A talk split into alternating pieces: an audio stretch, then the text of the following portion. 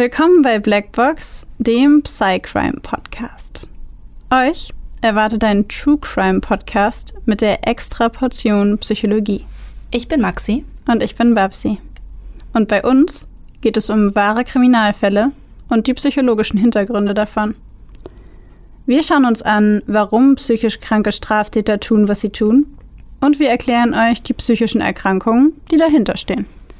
Einige unserer Fälle beinhalten ziemlich viel Gewalt, sowohl psychische, physische als auch mal sexuelle. Manchmal sind sie sehr detailreich beschrieben und oft auch nichts für schwache Nerven. Deswegen empfehle ich euch, auf eure Emotionen zu achten und sollte es euch zu viel werden, schaltet ihr besser ab. Wir haben euch gewarnt. Ab und zu passiert es auch, dass wir bei der Aufnahme lachen oder eine Bemerkung machen. Das ist nie respektlos gemeint. Das liegt eher daran, dass wir sehr tief in der Materie drinstecken und das alles mit Humor ab und zu mal ein bisschen auflockern. Also bitte nicht falsch verstehen. Heute haben wir uns dazu entschieden, ein sehr aktuelles und wie wir finden sehr, sehr wichtiges Thema ähm, wie, wie heißt es, einzuschieben, anzusprechen. anzusprechen. Es war eigentlich nicht ähm, jetzt gerade geplant im Redaktionsplan, aber wegen der Aktualität und weil es uns einfach gerade so wichtig war, dachten wir, wir machen das jetzt trotzdem. Unplanmäßig. Die Rede ist vom Thema Rassismus. Wir möchten uns heute mit, ähm, ja, mit, mit, nicht nur mit Alltagsrassismus, sondern allgemein mit Rassismus beschäftigen und wollen uns anschauen, was es für psychologische Theorien und Hintergründe dazu gibt.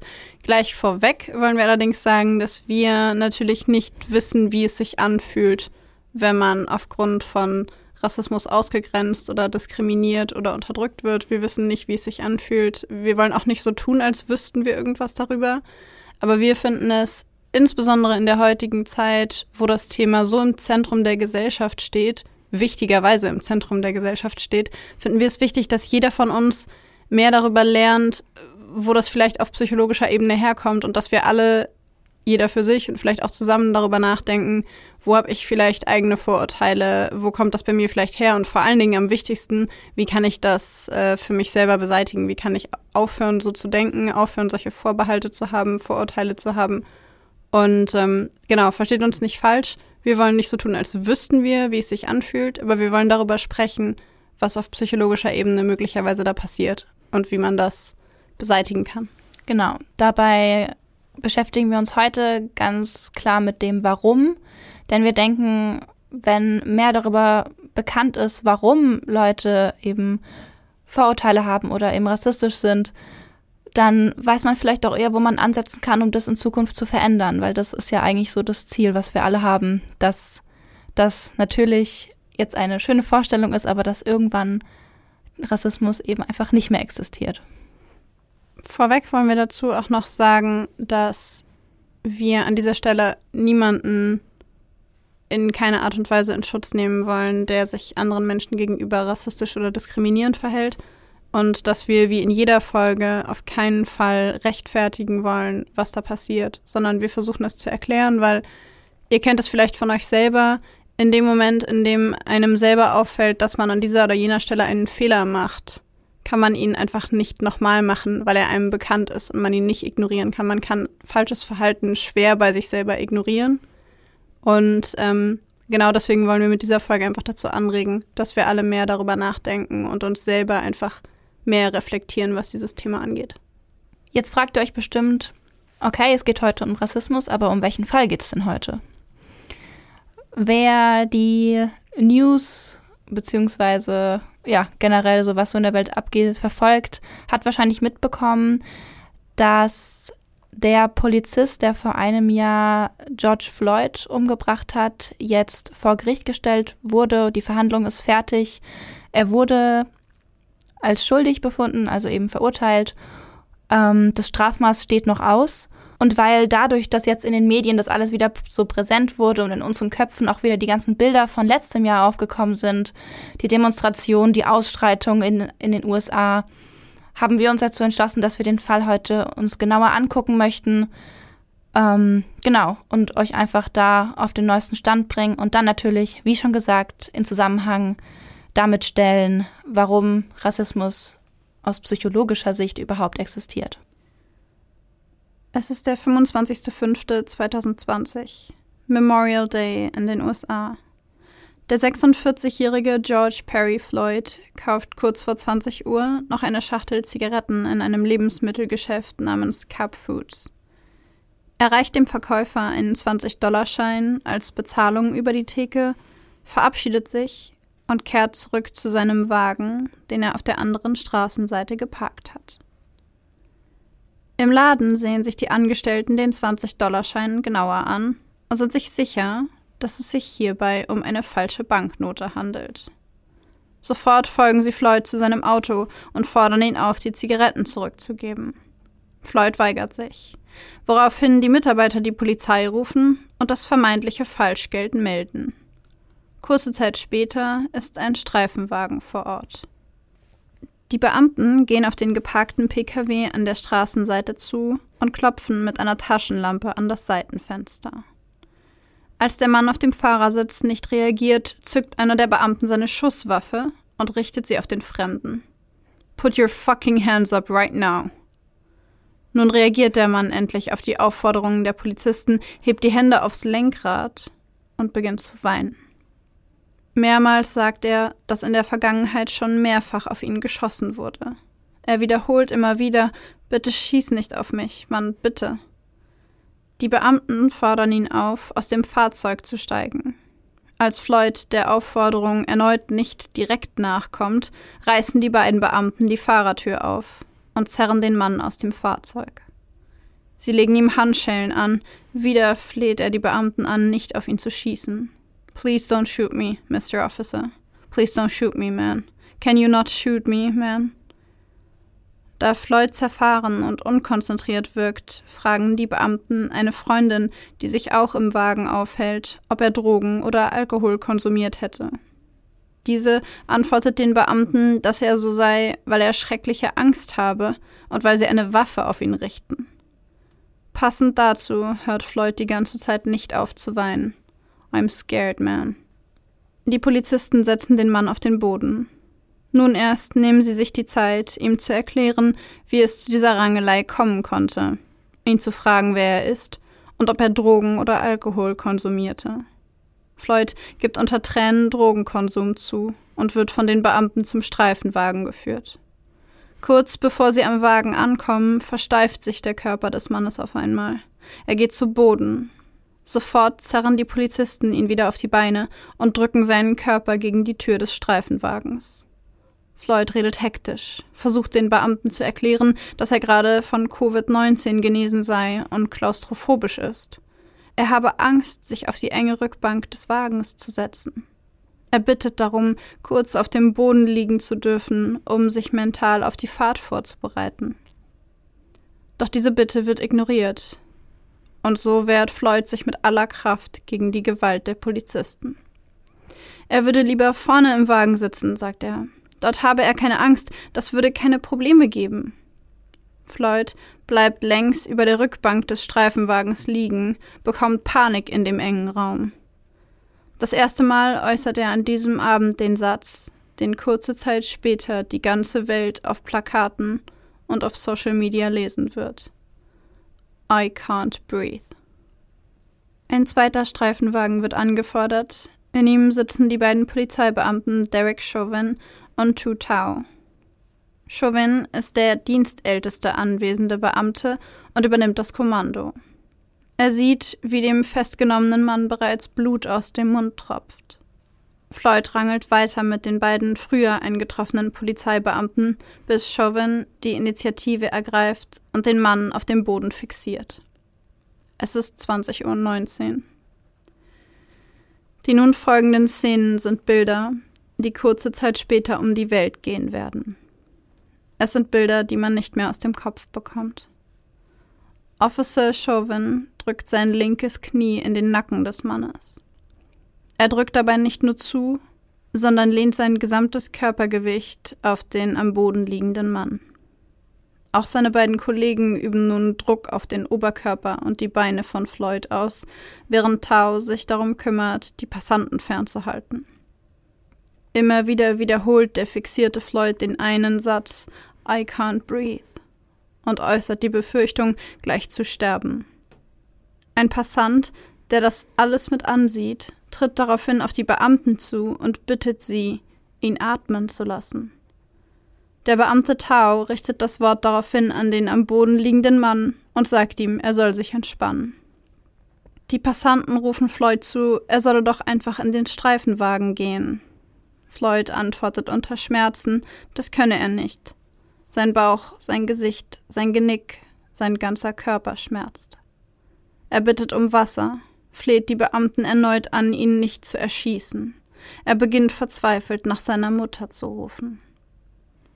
Anstatt die Panik und die Angst des Mannes zu erkennen und entsprechend zu handeln, deutet einer der Beamten Floyds Fähigkeit zu sprechen lediglich als Anhaltspunkt dafür, dass es ihm gut geht. Zahlreiche Passanten haben sich mittlerweile um das Geschehen versammelt, reden auf die Polizisten ein und werfen ihnen wütend vor, die Situation regelrecht zu genießen. Doch nicht alle Passanten sehen zu. Einige beginnen die Geschehnisse mit ihren Handykameras aufzunehmen. Fünf Minuten später verliert George Floyd das Bewusstsein. Die Menschen, die all das mit angesehen haben, rufen aufgeregt umher und fordern die Beamten auf, seinen Puls zu fühlen. Einer der Beamten folgt der Aufforderung der Menschen, kann jedoch keinen Puls ertasten. Dennoch bleibt Chauvin auf dem Nacken des bewusstlosen Mannes sitzen. Keiner der Beamten macht Anstalten, erste Hilfe zu leisten oder sonst irgendwie zu reagieren. Um 20.27 Uhr erreicht schließlich ein Krankenwagen den Ort des Geschehens. Die Sanitäter, die zuerst nicht mit einem Notfall gerechnet haben, finden ebenfalls keinen Puls, weder am Hals noch am Handgelenk des Mannes. Nachdem die Sanitäter sich um den leblosen Mann kümmern, nimmt der Beamte Chauvin endlich auch das Bein vom Nacken des bewegungslosen Mannes. Insgesamt drückt er sein gesamtes Körpergewicht neun Minuten und 29 Sekunden auf den Nacken des schwarzen George Perry Floyd. Als die Sanitäter den leblosen Mann schließlich in den Krankenwagen bringen und ihn ins Krankenhaus transportieren, kommt bereits jede Hilfe zu spät. George Perry Floyd wird um 21.25 Uhr für tot erklärt. Die Geschehnisse werden bereits kurze Zeit später international bekannt. In den sozialen Medien kursieren Videos, die die letzten Minuten des Mannes und die unverhältnismäßige und brutale Vorgehensweise der Polizisten aufzeichnen. Das bekannteste Video stammt von Darnella Fraser, eine 17-jährige Passantin, die das Video des am Boden liegenden Floyd unter dem Titel Sie töten ihn direkt vor Cup Foods an der Ecke 38. Straße und Chicago Avenue und dem Hashtag Polizeibrutalität auf ihrer Facebook-Seite teilt. Nur wenige Tage später ist der Vorfall international bekannt und alle vier Beamten werden am 26.05.2020 aus dem Polizeidienst entlassen. Die Reaktion, die die Tötung von George Floyd in der Bevölkerung hervorruft, ist ohne Übertreibung als beispiellos zu bezeichnen. Die Demonstrationen, die unter dem Titel Black Lives Matter stattfinden, sind die heftigsten Unruhen in den USA, die es in den letzten 50 Jahren gegeben hat. Floyds wiederholter Ausruf I can't breathe weckt vielfach Erinnerungen an den gewaltsamen Tod von Eric Garner, der 2014 in New York City ebenfalls als Schwarzer bei einer Festnahme starb, nachdem er mehrfach diese Worte geäußert hatte. Die Online-Petition Justice for George Floyd, Gerechtigkeit für George Floyd auf change.org wurde in wenigen Tagen von mehreren Millionen Menschen unterschrieben.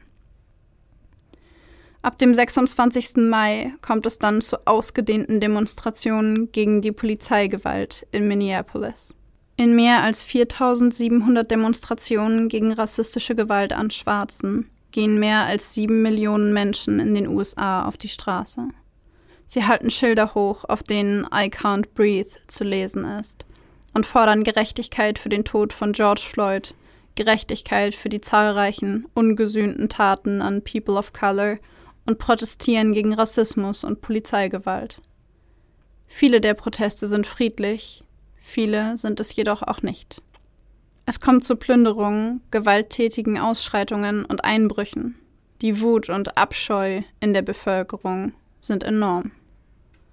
Aber auch gegen die Demonstrierenden wird vermehrt Gewalt eingesetzt. Mehrere Menschen kommen bei den Auseinandersetzungen ums Leben. Doch nicht überall geht es gewaltsam zu. Viele Demonstrationen der Black Lives Matter-Bewegung laufen friedlich ab, werden durch Polizisten beaufsichtigt und geschützt. Immer wieder liest man auf diesen Demonstrationen den Satz, der durch George Floyd und vorher durch Eric Garner geprägt wurde und der von nun an den meisten Menschen auf der Welt bekannt sein wird. I can't breathe. Bereits am 28. Mai 2020 fordert der Bürgermeister von Minneapolis, Jacob Frey, in einem öffentlichen Statement die Festnahme von Derek Chauvin. Einen Tag später wird der 44-Jährige festgenommen und wegen Mordes dritten Grades und Totschlags zweiten Grades angeklagt. Auch die anderen drei am Einsatz beteiligten Polizeibeamten werden festgenommen und wegen Beihilfe angeklagt.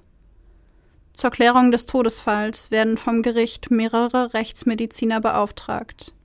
Sie kommen nach der Autopsie des Körpers von George Floyd zu dem Schluss, dass sein Tod als Folge der gewaltsamen Handlung von Derek Chauvin eingetreten sein muss.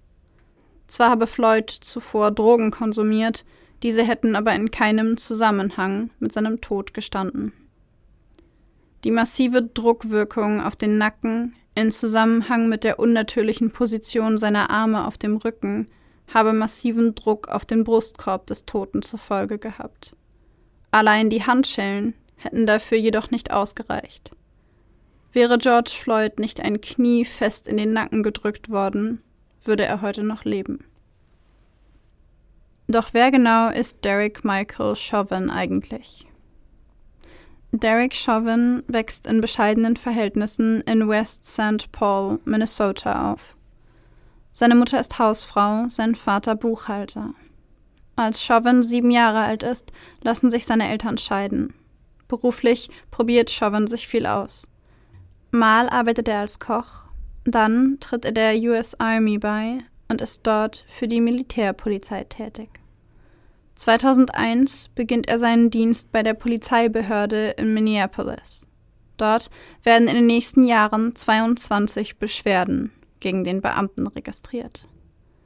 Bei einigen werden sogar interne Untersuchungen eingeleitet. Die Inhalte der Beschwerden reichen von erniedrigender Sprache bis zu einer Verkehrskontrolle, bei der Chauvin eine Frau nach einer geringfügigen Geschwindigkeitsüberschreitung aus ihrem Pkw herausgezogen und durchsucht haben soll. In einem weiteren Fall soll er eine Waffe gegen Jugendliche gerichtet haben. Von all diesen Beschwerden werden jedoch nur ein bis zwei mit Verweisen sanktioniert. Alle anderen bleiben für den Beamten ohne Folgen. 2006 schießt er dann mit Kollegen auf den Native American Wayne Race, der nach den Darstellungen der Polizei erst zwei Menschen niederstach und dann eine Waffe auf die Beamten richtete. Nachdem Race aus seinem Fluchtwagen, einem LKW, aussteigt, wird er innerhalb von wenigen Sekunden von 43 Schüssen getroffen und tödlich verletzt. Der Schusswaffengebrauch der Beamten wird später als vermeintlich gerechtfertigt eingestuft. Und nicht nur das. Chauvin erhält für diesen Einsatz die Public Safety Officer Medal of Valor, eine Auszeichnung für die Tapferkeit eines Polizeibeamten. 2008 schießt er dann bei einem Einsatz wegen häuslicher Gewalt dem 21-jährigen Schwarzen Ira Lateral Tolls zweimal in den Unterleib, weil dieser versucht haben soll, nach Chauvins Waffe zu greifen. Tolls bestreitet dies und erklärt in einem Interview, dass Chauvin ihn im Badezimmer brutal angegriffen habe. In einem Vergleich bekennt er sich dann bezüglich der häuslichen Gewalt in einem minderschweren Fall für schuldig, woraufhin die Staatsanwaltschaft die Anklagen wegen Widerstands fallen lässt. Auch für diesen Einsatz wird Chauvin die Public Safety Officer Medal of Valor verliehen. Am 20.04.2021 ist es dann soweit. der Tod von George Floyd, wird vor Gericht verhandelt. Ganz Amerika hält den Atem an. Geschäfte in Minneapolis verrammeln ihre Fenster und Türen mit Holzbrettern, aus Angst, dass im Falle eines Freispruchs erneut gewalttätige Ausbrüche losgehen. Um 18 Uhr sind sich die Geschworenen dann nach nur zehneinhalb Stunden einig. Sie befinden den Angeklagten Derek Chauvin nach 14 Tagen Verhandlung und der Anhörung von 45 Zeugen und Zeuginnen in allen drei Anklagepunkten für schuldig. Schuldig des Mordes zweiten Grades, bei dem ein Mensch einen anderen ohne Absicht tötet. Schuldig des Mordes dritten Grades, dieser liegt in Minnesota vor, wenn ein Mensch den Tod eines anderen durch eine außerordentlich gefährliche Handlung verursacht, wobei ihm dessen Leben egal ist.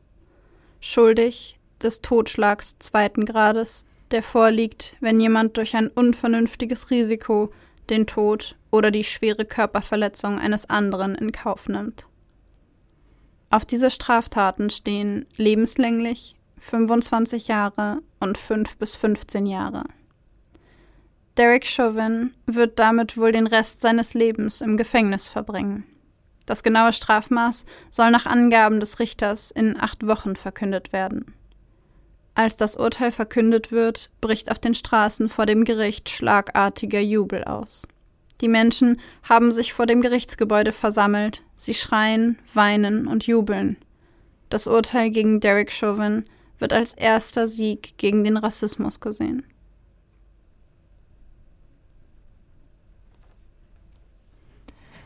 Ich kann mich noch sehr gut daran erinnern, als es vor einem Jahr passiert ist, beziehungsweise als ich davon erfahren habe. Und dieses Bild, wie der ähm, Officer da auf seinem Knie, nein, auf seinem Nacken sitzt oder kniet, das ist sehr präsent immer noch. Und ich weiß noch, wie ich da vor dem Fernseher saß und mir dachte, was geht da bitte ab? So, warum, egal was da passiert ist, ich meine, er kann doch nicht neun Minuten lang auf dem Nacken von einem Mann sitzen, selbst wenn der schon bewusstlos war. Und dann aber irgendwie das so rechtfertigen wollen, wie ja, das war ja angebracht und das musste ich ja tun, weißt du? Ich erinnere mich auch noch richtig gut daran, wie ich davon erfahren habe und dass ich erstmal nur den Namen George Floyd gehört habe und dann Black Lives Matter.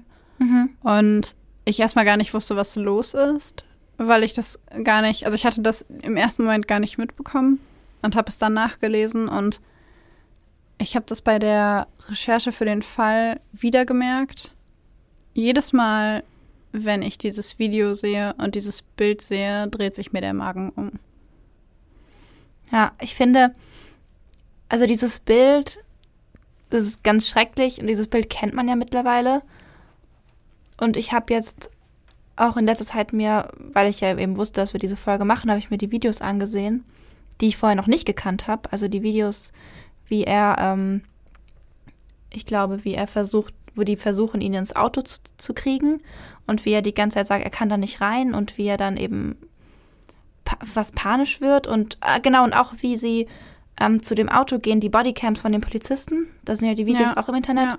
wie sie zum Wagen gehen, wo er gerade drin sitzt und die Tür aufreißt und er schon komplett aufgelöst ist und sagt, bitte schieß mich nicht, bitte schieß nicht. Ich habe nichts gemacht und also schon, schon in diesen, also schon sie anfleht, ihm nichts zu tun. Und ich bin, also Leute, ich bin wirklich sehr schwer zu schocken, ja. Also ich, sind wir ja beide, Äh, und ich habe, ich finde Fälle oft ganz schrecklich, aber ich habe immer so eine gewisse Distanz dazu. Und als ich diese Videos gesehen habe, saß ich wirklich mit der Hand vor Mund vor meinem Laptop und ich habe Gänsehaut bekommen und ich fand es richtig, richtig schrecklich. Vielleicht deswegen, weil ich, weil diese Videos halt eben da sind, wie sie von anderen Fällen vielleicht nicht da sind. Das mag sein, aber ich fand es einfach so schrecklich und so ergreifend, dass er einfach die Tür aufgeht und er direkt Panik hat, weil er einfach diese Situation schon kennt.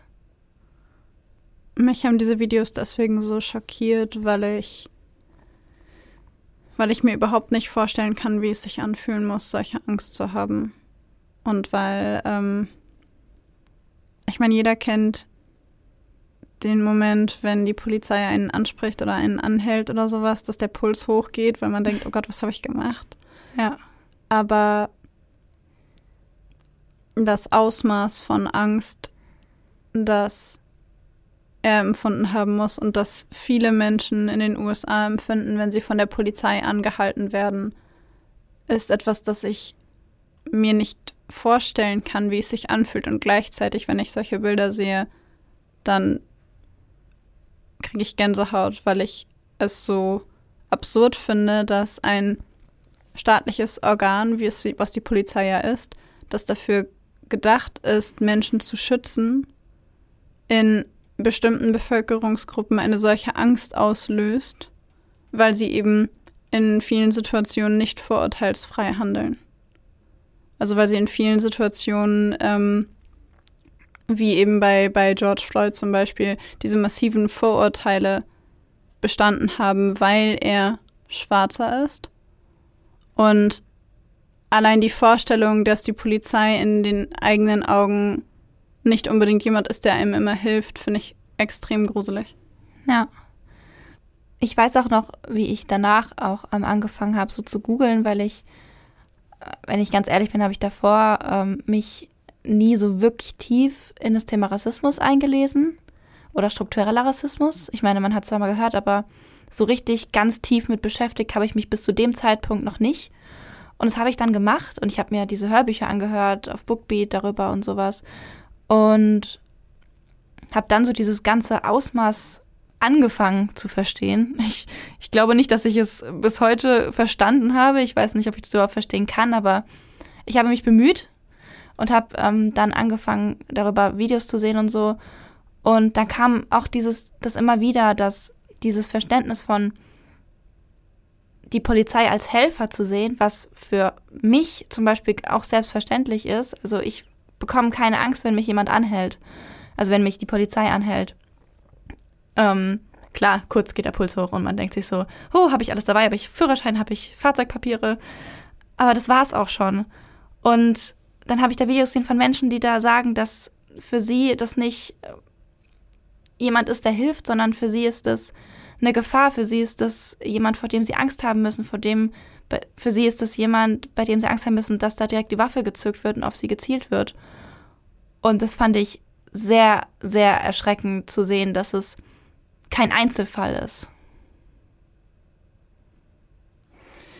Was mich so schockiert hat, war eine Statistik, die ich gelesen habe aus den USA, in der es hieß, also bei dieser einzelnen Statistik, dass über 800 Menschen in diesem Zeitraum, der da erhoben wurde, ähm, von Polizisten erschossen wurden.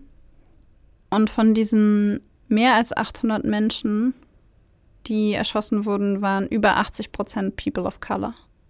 Und das, was ich daran noch absurder fand, ist die Tatsache, dass People of Color in den USA eine Minderheit sind. Allein von der Anzahl her schon eine Minderheit sind. Ja. Wie kann es also sein, dass bei über 800 Menschen, die erschossen werden, über 80 Prozent People of Color sind?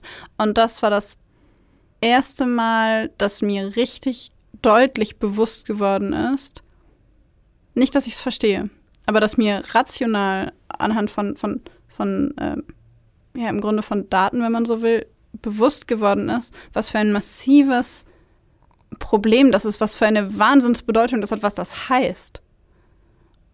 Und wie, wie gruselig es ist.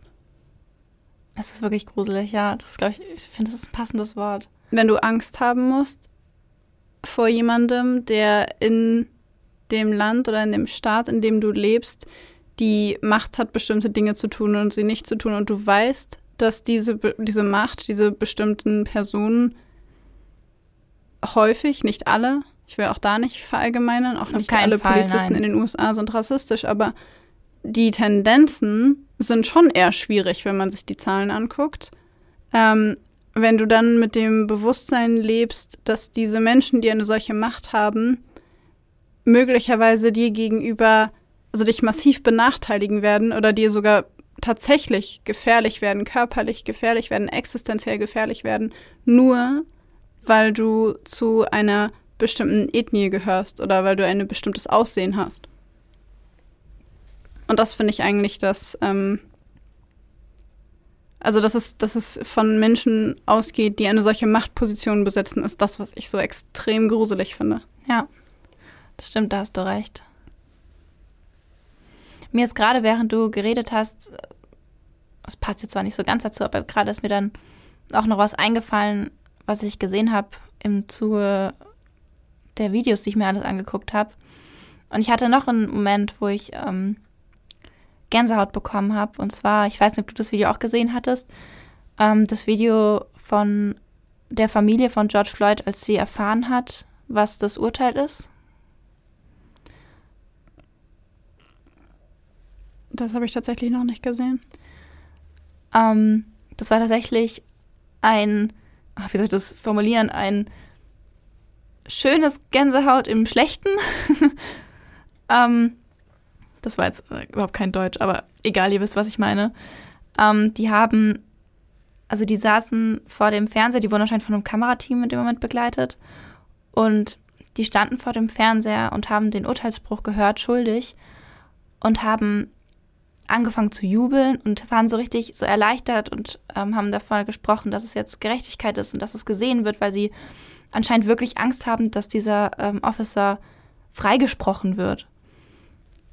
Und erstmal dachte ich mir da so, okay, ich wusste nicht, dass es da eine, also dass es da eine große Diskussion gab, weißt du, dass das wirklich damit gerechnet werden konnte, dass er freigesprochen wird, weil ich es schon sehr eindeutig alles fand, was da passiert ist.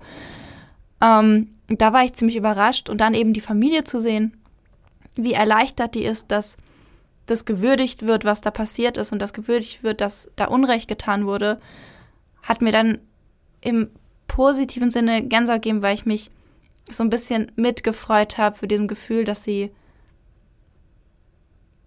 Gerechtigkeit bekommen. Ich weiß nicht, weißt du, was ich meine? Ja, wobei ich gerade tatsächlich neben Freude was ganz anderes empfinde, weil ich denke, wie absurd wie absurd, dass du dich darüber freuen musst, dass dir Gerechtigkeit widerfährt. Ja. Und also einfach, ich finde, das zeigt das Problem, Voll. das komplette Problem nochmal so viel deutlicher, weil, weil es zeigt, dass wir davon ausgehen können, dass wenn jemandem sowas angetan wird, dass diese Person dafür bestraft wird. Und die Tatsache, dass in den USA, ähm, beziehungsweise in diesem spezifischen Fall nicht davon ausgegangen werden konnte und ja auch in vielen anderen Fällen bestimmte Polizeibeamte überhaupt nicht verurteilt wurden. Da gab es ja reihenweise Fälle, die nach George Floyd noch sehr viel bekannter geworden sind, als sie vorher waren, von People of Color, die von Polizisten erschossen wurden oder denen massives Unrecht angetan wurde, von denen der Großteil nicht verurteilt wurde.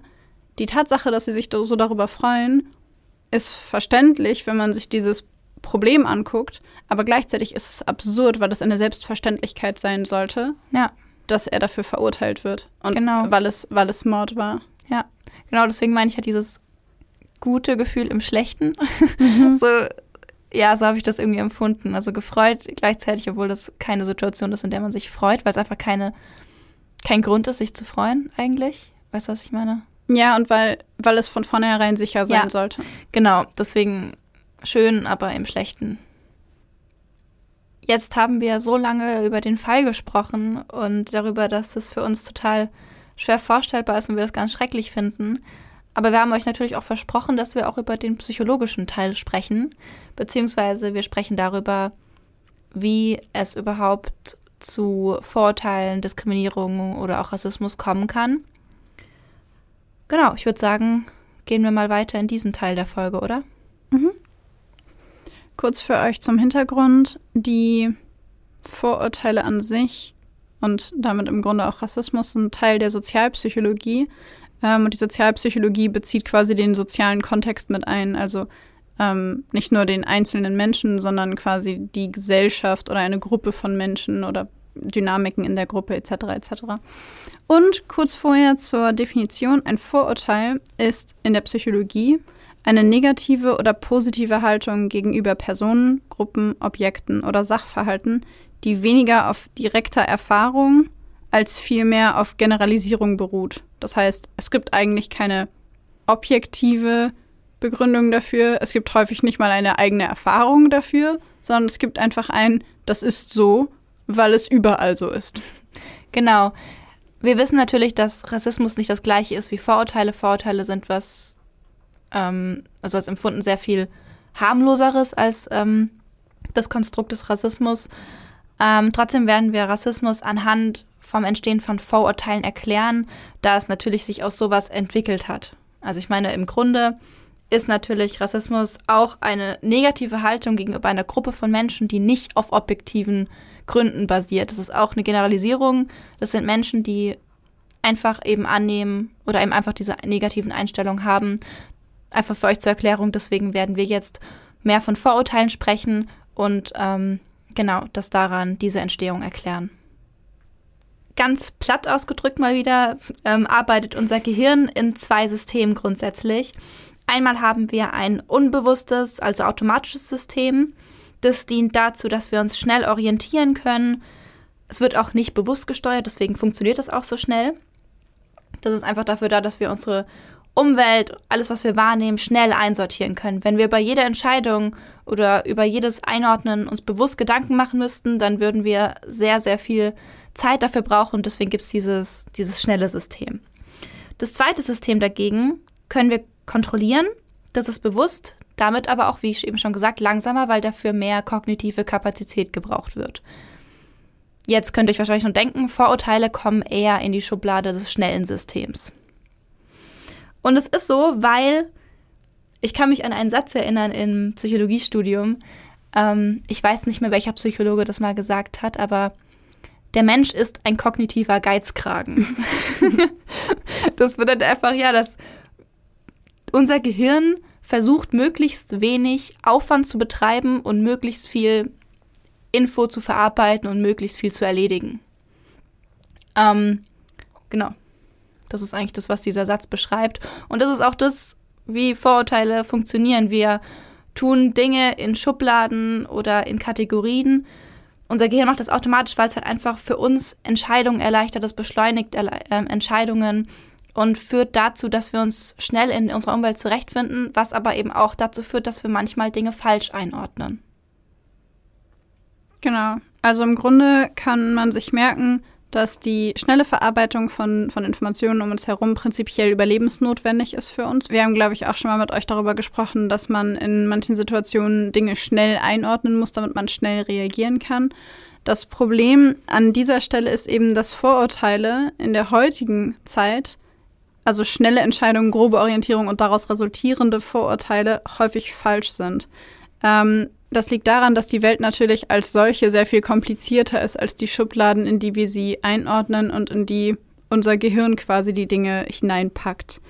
Unreflektierte Vorurteile, die einfach ungefragt übernommen werden beispielsweise, können aber das Zusammenleben zwischen Menschen natürlich massiv negativ beeinträchtigen. Also wenn wir davon ausgehen, dass ähm, bestimmte Menschen weniger gut sind, weil sie, weiß ich nicht, lange Fingernägel haben als Menschen mit kurzen Fingernägeln, beispielsweise nur um mal ein nicht hautfarbebezogenes Beispiel zu nehmen, dann ist das ein Vorurteil und dazu noch ein sehr schädliches Vorurteil, weil, weil wir dann dazu neigen, Menschen auszugrenzen, die in unserer Wahrnehmung schlechter dastehen, aus welchem Grund auch immer sie schlechter dastehen.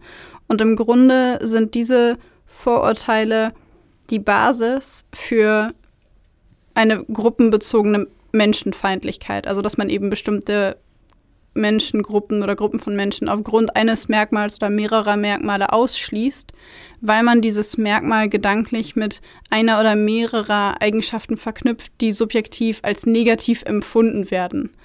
Das Problem an diesem ganzen Konstrukt ist, dass Vorurteile häufig keiner kritischen Hinterfragung ähm, ja im Grunde unterzogen werden und wir deswegen manchmal bereits im Kindesalter bestimmte Vorurteile lernen, die wir später nicht mehr hinterfragen wie eben beispielsweise, ähm, weiß ich nicht, alle Italiener essen Pizza. Das ist, ähm, es ist Blödsinn. Es stimmt vor allen Dingen nicht, weil jeder von uns hat bestimmt auch schon Leute getroffen, die Italiener sind, die nicht nur Pizza essen, denn das tut keiner von ihnen. Es gibt bestimmt auch Italiener, die mögen gar keine Pizza. Ja, oder Deutsche, die Kartoffeln essen. Ich kenne genug Leute, die sind deutsch und die mögen keine Kartoffeln. Also es ist halt ne, ich versuche jetzt gerade ja. irgendwelche merkwürdigen Beispiele zu finden, aber das sind Dinge, die man häufig zwischen dem vierten und fünften Lebensjahr lernt, weil man im vierten bis fünften Lebensjahr lernt, in Kategorien oder in Schubladen zu denken. Wie gesagt, prinzipiell eigentlich gar nicht schlecht, weil die Welt immer komplizierter wird. Je älter wir werden, desto komplizierter wird es.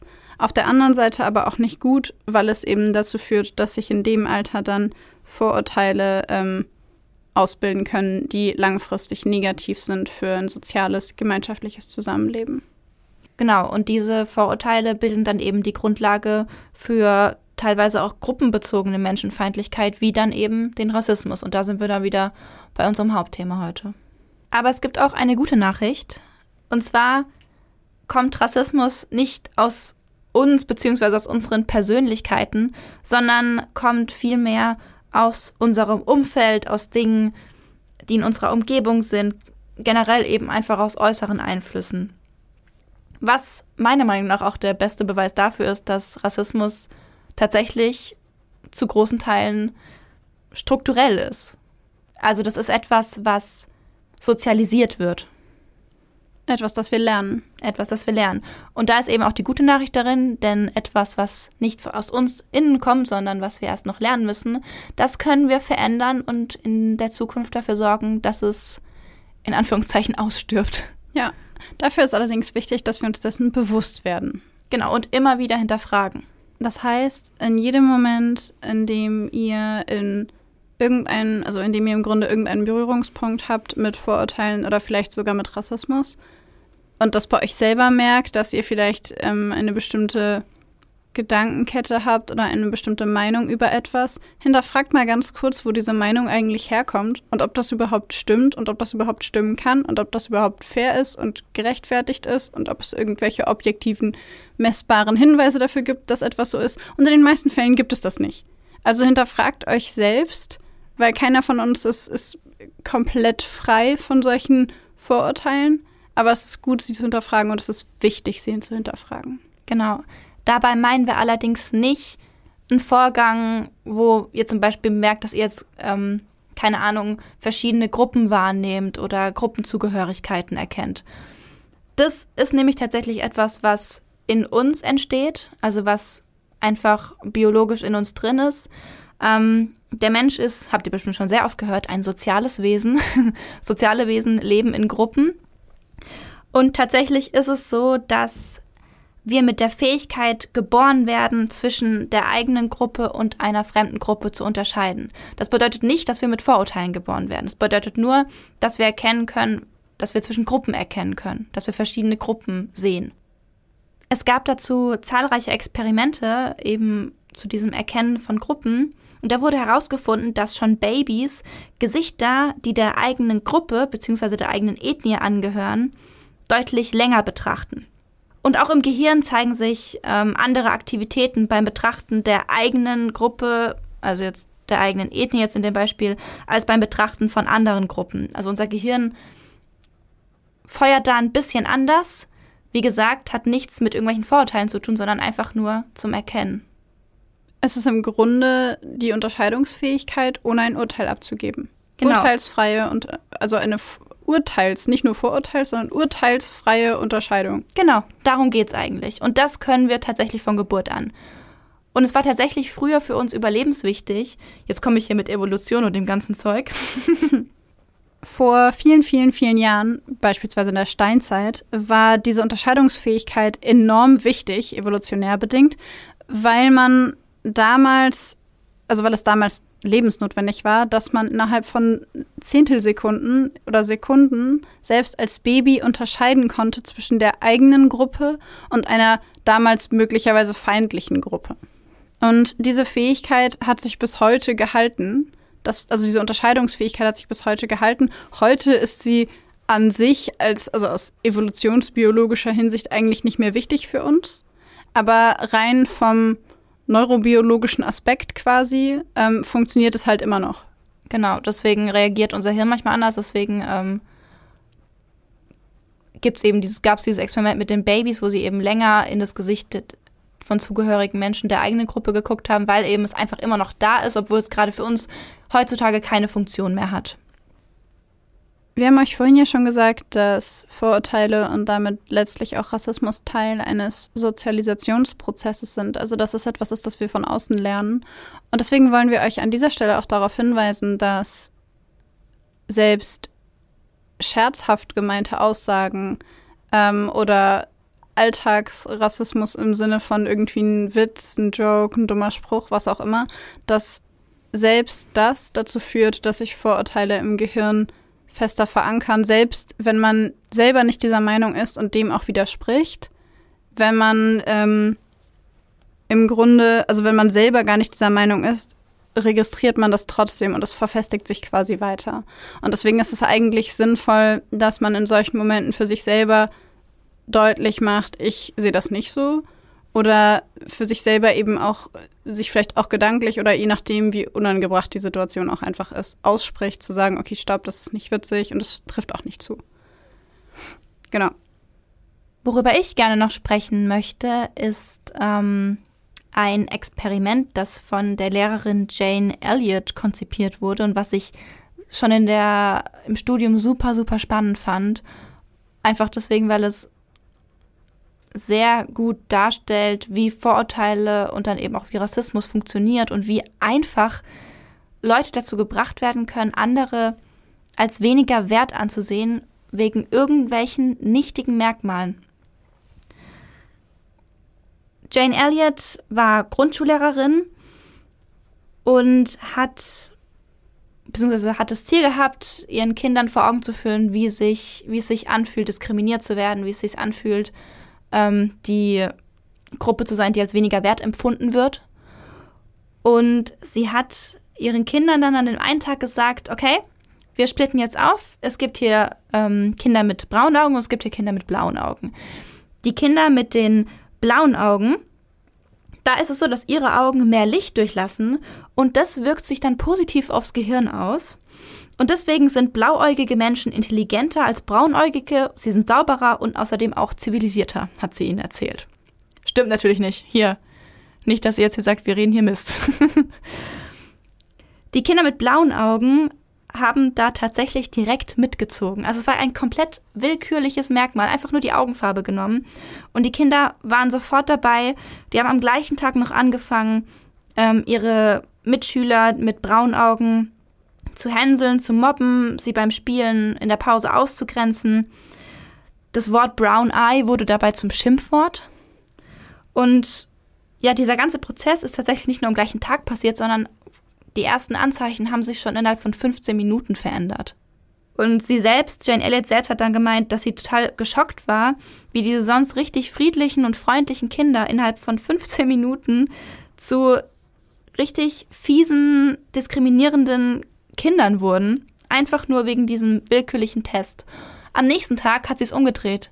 Am nächsten Tag hat sie gesagt, sie hat sich geirrt. Ähm, die blauäugigen Schüler sind doch nicht die Schlaueren, sondern die braunäugigen sind jetzt die Schlaueren.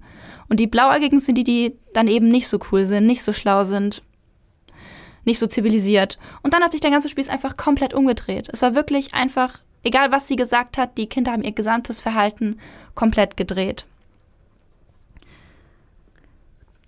Und was ich dann noch sehr, sehr, sehr spannend fand, war, dass es sich nicht nur auf das Verhalten der Kinder untereinander ausgewirkt hat, sondern auch auf die individuellen Leistungen der Kinder.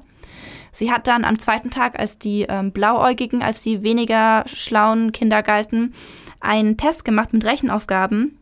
Und da war es dann so, dass die Kinder mit an dem Tag dann braunen Augen, die sonst eigentlich schlecht im Rechnen waren, an dem Tag super gut in diesem Test waren. Und die blau und blauäugige Kinder, die sonst vielleicht gut waren im Rechnen, waren an dem Tag richtig schlecht. Also allein dadurch, dass sich die Wahrnehmung der Kinder auch von sich selbst dadurch geändert hat, durch, dadurch, wie sie sich halt nach außen verstanden gefühlt haben, hat sich auch die Leistung geändert, hat sich die Selbstdarstellung verändert und ja, es hat sich einfach auf so eine riesige Bandbreite ausgewirkt. Und dieses Experiment kann man halt tatsächlich auch auf die Realität übertragen. Jane Elliott hat dieses Experiment in den nächsten Jahren immer wieder durchgeführt und auch dann nicht nur mit Kindern, sondern auch mit Erwachsenen und es ist immer das gleiche Ergebnis gewesen. Und das ist einfach ein Experiment gewesen, wo richtig so, bumm, so funktioniert es und das zeigt einfach, wie sinnlos Vorurteile sein können. Ich glaube, das ist ein perfektes Beispiel dafür, dass es keinerlei objektive oder zumindest nicht selbst erlebte objektive Wahrheit irgendwo hinter diesen Vorurteilen ja. gibt. Ich fand ähm, ganz interessant, dass wir alle häufig auch dazu neigen, Menschen zu verurteilen aufgrund eines einzigen Fakts das wir über diese Menschen kennen. Ähm, nehmen wir beispielsweise den klassischen Informatiker, der sofort eher für sozial inkompetent gehalten wird, jemand, der wahrscheinlich keinen Freund oder keine Freundin hat, wie auch immer, was absoluter Quatsch ist. Was hat das Informatiker-Sein denn damit zu tun? Oder der Öko-Heilpraktiker, der wahrscheinlich nur Bio-Obst isst. Vorurteil. ja. ja. Ähm, rücksichtslose Audi-Fahrer. Warum sollten nur Audi-Fahrer rücksichtslos sein? Was, also nur weil jemand ein Audi fährt, sind wir direkt irgendwie geneigt, sowas zu sagen. Und genauso ist es. Es gab ein Beispiel, das ich in Bezug auf Ethnien und Gruppenzugehörigkeit sehr, sehr schwierig finde. Und zwar ähm, wurden fingierte Bewerbungen an unterschiedliche Unternehmen geschickt. Und die einzige Variable bei diesen Unternehmen war der Name. Alles andere war komplett identisch. Und einmal wurde der Name Emily Walsh oder Brandon Baker benutzt, die tendenziell sehr häufig von Weißen genutzt werden. Und dann gab es zwei andere Bewerbungen mit Namen wie Lakeisha Washington oder Jamal Jones, die sehr häufig bei Schwarzen vorkommen als Namen. Und was ich daran so krass fand, war, dass Emily und Brandon doppelt so häufig zu Bewerbungsgesprächen eingeladen werden wie Lakeisha oder Jamal. Und es gibt kein, gab keine Unterschiede wahrscheinlich. Keine Unterschiede mhm. in der Bewerbungsmappe, keine Unterschiede in der Erfahrung, keine, in nichts, nur im Namen. Ja. Und ich glaube, das fasst eigentlich, diese beiden Experimente fassen ganz gut zusammen, warum wir diese Folge machen. Denkt das nächste Mal, wenn ihr merkt, dass ihr so ein Vorurteil habt, irgendjemandem gegenüber aufgrund von was auch immer, mal kurz darüber nach, woher dieser Bias, woher dieses Vorurteil kommt, woher ihr oder warum ihr glaubt, dass jemand so oder so sein muss. Weil wenn man sich das bewusst macht, und das haben wir ganz am Anfang der Folge schon gesagt, wenn es einem bewusst wird, dass man da einen Fehler macht, sinkt die Wahrscheinlichkeit, dass man diesen Fehler macht. Genau. Deswegen ist es einfach so wichtig zu hinterfragen. Und ich finde, diese beiden Experimente treffen einfach echt so, wie sagt man, den Nagel auf den Kopf. Das ist einfach die zeigen einfach so gut, wie präsent das einfach ist und wie unbewusst es funktioniert. Ja. Ja, wobei, also ich möchte da an der Stelle nicht, oder wir wollen, wir wollen an der Stelle nicht sagen, dass Rassismus unbewusst funktioniert, sondern dass Vorurteile häufig einfach übernommen werden. Und dass ähm, Rassismus ein Sozialisationsprozess ist. Was genau. bedeutet, man kann es ändern und wir müssen das ändern. Und zwar wir alle mhm. müssen mhm. das ändern. Und ähm, nochmal, weder Maxi noch ich behaupten, dass wir verstehen, wie sich das anfühlt. Aber wir finden es wichtig, über das Thema zu sprechen. Klar haben wir jetzt viel über Vorurteile gesprochen und weniger über Rassismus als solches. Aber Rassismus entwickelt sich am Ende des Tages aus Vorurteilen, die man einer bestimmten Gruppe aufgrund von bestimmten Merkmalen zuschreibt. Genau. Und ich möchte auch noch dazu sagen, wenn ihr jetzt bei euch, ich meine, was ganz sicher vielleicht mal passieren wird, dass man bemerkt, dass man unbewusste Vorurteile hat, wenn man bemerkt, okay, warte mal, warum denke ich denn jetzt das so und so, ohne dass es beabsichtigt ist. Das, äh, das meinen wir auch so ein bisschen mit, dass Vorurteile oder vielleicht auch Rassismus unbewusst passieren können. Das ist auch der Grund, warum es strukturellen Rassismus überhaupt auch noch immer noch in der Gesellschaft gibt. Und deswegen ist es so wichtig, da eben drauf zu achten und zu merken, okay, das sind jetzt vielleicht Gedanken, die gar nicht meine Meinung widerspiegeln. Und warum habe ich die? Und das zu hinterfragen und dann eben das zu ändern und sich zu sagen, warte mal, das passt doch gar nicht, das stimmt doch gar nicht, das, das, woher habe ich das? Ja. Und dadurch können wir das verändern und dadurch können wir vielleicht gucken, dass Vorurteile und ähm, Rassismus ein bisschen weniger werden und vielleicht in einer utopischen Welt irgendwann komplett weg sind. Falls ihr euch jetzt genauer mit dem Thema noch beschäftigen möchtet oder euch noch weiter dafür interessiert, kann ich euch ein sehr cooles Video empfehlen. Darin geht es um ein Experiment, was ähnlich zu dem ist, was die Jane Elliott mit den Grundschülern gemacht hat. Das Video ist auf dem YouTube-Kanal von ZDF Info zu finden. Dabei wird das Experiment nicht mit Kindern durchgeführt, sondern mit Erwachsenen. Der Titel von dem Video ist Experiment der Rassist in uns. Kann ich euch nur empfehlen, ist sehr spannend, geht ein bisschen über eine Stunde, aber lohnt sich auf jeden Fall meiner Meinung nach. Wir haben zwar heute viel über die USA, eigentlich nur über die USA gesprochen und über George Floyd und über das Thema Vorurteile und dann den Bogen gemacht zum Thema Rassismus. Aber wir wissen und ihr wisst, also wir wissen quasi alle, dass Rassismus nicht nur in den USA eine Rolle spielt und dass es in den USA auch nicht nur George Floyd betroffen hat, sondern viele, viele, viele andere Menschen. Und dass es auch in Deutschland nicht lange her ist, dass wir beispielsweise in Hanau gesehen haben, was Rassismus mit Menschenleben machen kann, was Rassismus hervorbringen kann. Es gibt so viele verschiedene Facetten von Rassismus, sei es eine Bemerkung im Alltag oder sei es eben, dass so furchtbare Dinge passieren wie in Hanau oder wie sie passiert sind mit George Floyd beispielsweise. Und uns ist extrem wichtig und deswegen haben wir diese Folge gemacht, dass wir uns alle Gedanken darüber machen, was kann jeder einzelne von uns besser machen, um dafür zu sorgen, dass all diese Dinge in Zukunft nicht mehr passieren. Weil wir können uns nicht vorstellen, wie es sich anfühlt, jeden Tag mit Rassismus konfrontiert zu werden. Wir können uns nicht vorstellen, wie es sich anfühlt, angefeindet zu werden aufgrund seiner Hautfarbe, seiner Augenfarbe, seiner Sexualität, was auch immer. Und deswegen war es uns wichtig, diese Folge zu machen, damit wir alle darüber nachdenken, was wir besser machen können. Genau. Und in diesem Sinne würde ich sagen, schließen wir die heutige Folge ab. Tschüss. Tschüss.